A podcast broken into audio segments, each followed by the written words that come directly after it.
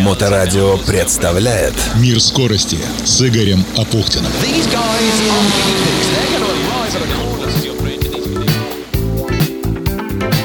Приветствую, это Игорь Апухтин и «Мир скорости». В прошлом выпуске я говорил об основной интриге Формулы-1. Да, Макса Ферстаппина остановить пока не может никто. Но кольцевые гонки на специальных автомобилях с открытыми колесами – это еще и трассы, на которых проводятся соревнования. Сейчас эта тема в России пока что не так уж и актуальна, если брать международные гонки, но мало кто знает, что идея постройки трассы для первой формулы родилась еще при советской власти, но не была реализована. Сегодня в эфире об этом расскажет инициатор той той идеи создания трассы для первой формулы в Советском Союзе. Кто это был, скоро узнаете.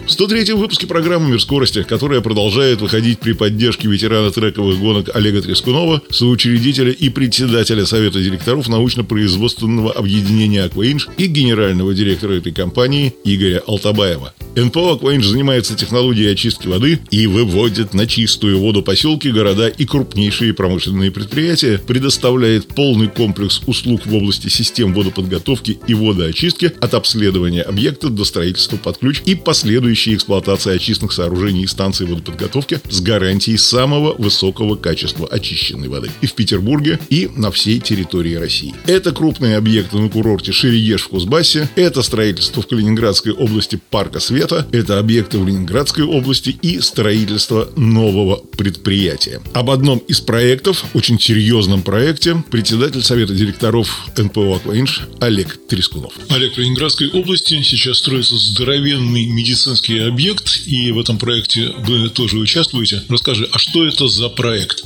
Как он правильно называется, это строительство высокотехнологического многофункционального медицинского комплекса с блоком ядерной медицины и лучевой терапии. А, финансирует этот объект э, компания «Сагаз» вместе с Банком России. Поэтому объект будет один из самых больших и серьезных в Европе. Не знаю, как Европе это будет нужно, но но нашей стране это будет нужно точно. Ну, этот проект, он начался три года назад. В связи с, с пандемией он был задержан на полтора года. И в конце прошлого года возобновился. А наша компания участвовала в проектировании значит, всей воды, канализации, ливневки, пожарных систем. Мы прошли сами экспертизу. У нас был отдельный титул проекта. Компания Энке, турецкая знаменитая, строит этот весь объект. А мы отдельно на своем подряде занимаемся как раз вот системами плане возведения блочных очистных сооружений. Сдались на сегодняшний день водоподготовку всю для всего объекта. Следующее идет в декабре э, водоотведение. И потом к лету уже будет введена дождевая ливневая канализация. Вот сегодня мы заканчиваем второй этап э, наших очистных сооружений по э, очистке сточных вод.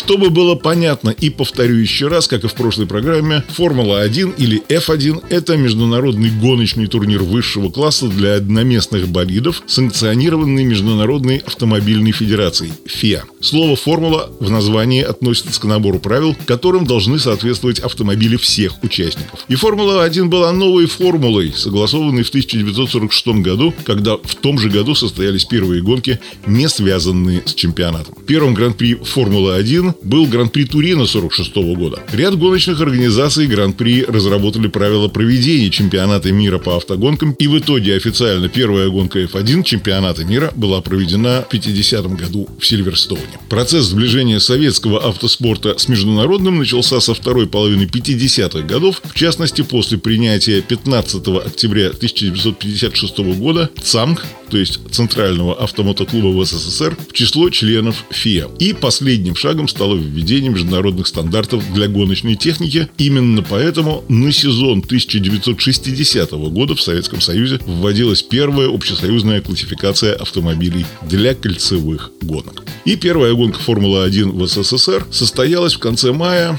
29 а августа в 1960 году на Невском кольце. Это была знаменитая трасса в Ленинграде в Приморском парке Победы на Крестовском острове. Она была проложена вокруг стадиона имени Кирова. Там прошел большой приз Ленинграда. Первый этап первенства СССР по шоссейным кольцевым гонкам. И в понедельник, вот именно почему-то в понедельник, а не в воскресенье, заключительной гонкой стал заезд автомобилей Формулы-1. То есть автомобилей, соответствовавших правилам Международной автомобильной федерации. По большому счету, конечно, жаль, что трасса Невское кольцо больше не существует. С другой стороны, она уже не отвечала современным автомобилям. Она была для них достаточно опасна. И тогда родилась идея строительства трассы Формулы-1. Да, стоит оговориться, что не было такой вещи, как советский чемпионат Формулы-1 сам по себе. Ежегодно первенство, а затем и чемпионат СССР по кольцевым гонкам разыгрывался сразу в нескольких классах автомобилей. Э, иногда их число достигало 7, 8,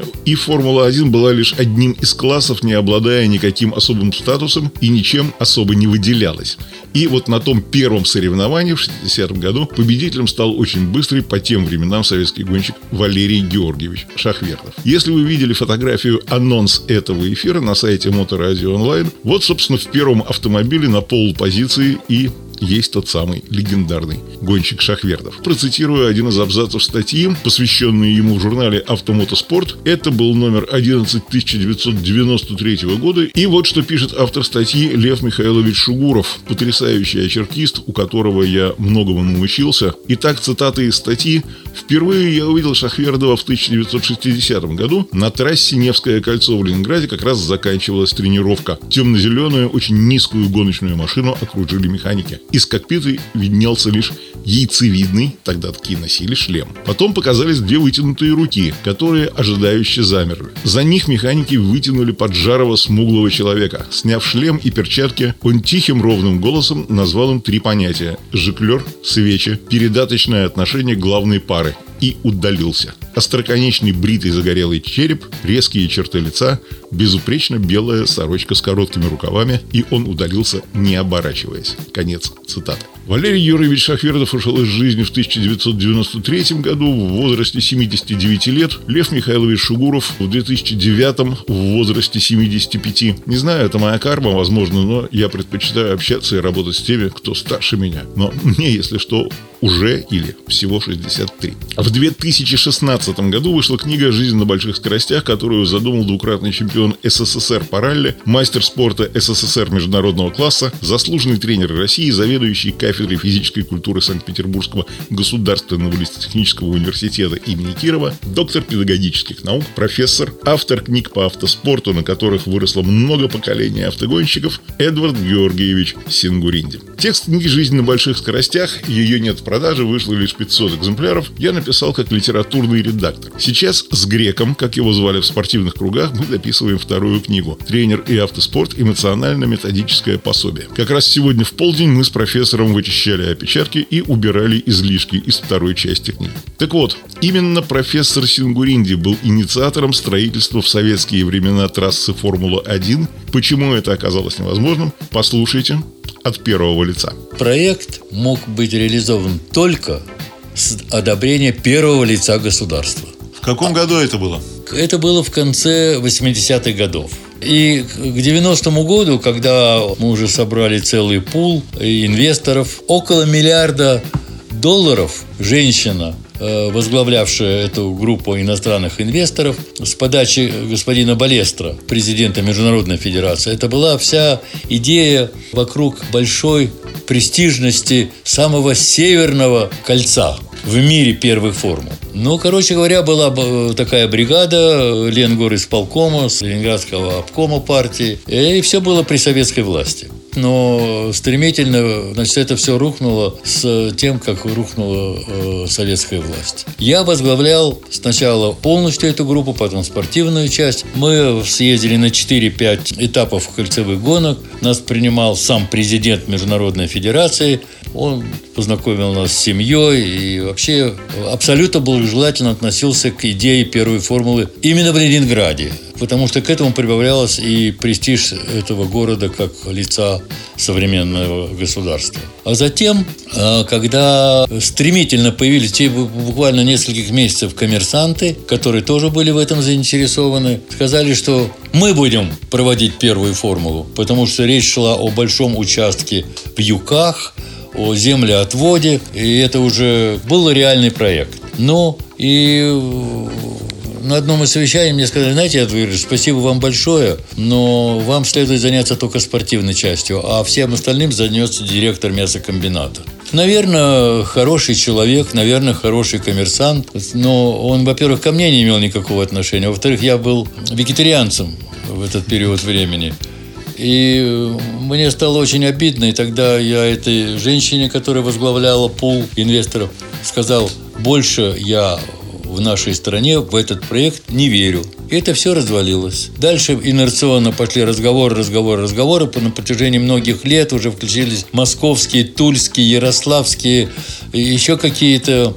Короче говоря, все это было вокруг предпроектных разработок и каких-то командировочных денег. Пока э, это было, не было доложено президенту страны, и быстро возникла идея проведения и создания этого трека первой формулы в Сочи. Но и это создалось. Э, в результате первая формула так или иначе была реализована. Я оставляю в стороне, кроме престижности проведения э, этих гонок в России, думаю, что ничего в этом полезного для социально развитого автомобильного спорта в нашей стране нет. И первая формула есть, а автомобильного спорта в стране фактически нет. И так это закончилось вместе со мной, и у меня нет проблем. Но потом появились Сочи, потом появилась идея построить, э, достроить, точнее, трек в Игоре Драйв, э, но это теперь уже совершенно ну... не актуально.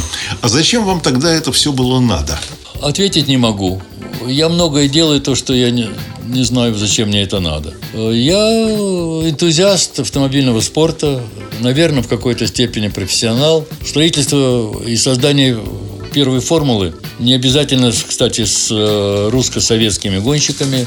Это само по себе явление исключительной силы рекламоносящая. Я не буду скептически относиться к спортивной стороне первой формулы, но имею свой взгляд. Э, как движитель дальнейшего развития советского, потом российского автомобильного спорта, это, я считал, большое дело. Насколько э, тогда вот ваша идея строительства хотя бы трека Формулы-1 могла бы подстегнуть, подхлестнуть заводы к тому, чтобы они начали строить свои болиды, свои команды и заниматься именно технологическими разработками, потому что автомобильный спорт, вы это прекрасно знаете, и своими руками построили уж сколько автомобилей, да, которые били заводские команды. Насколько это могло вообще дать э, тот самый волшебный пинок отечественному автопрому? Не могло. Почему? Потому что уровень развития советского автомобилестроения является третьим сортом после космической авиационной техники, которая у нас действительно развивалась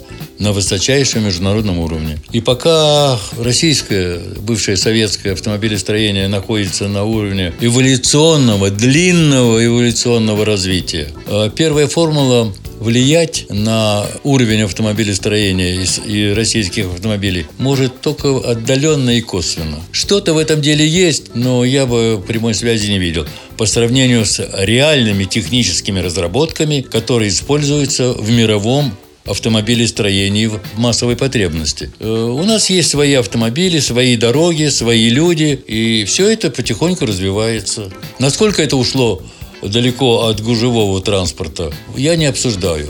Всему свое время.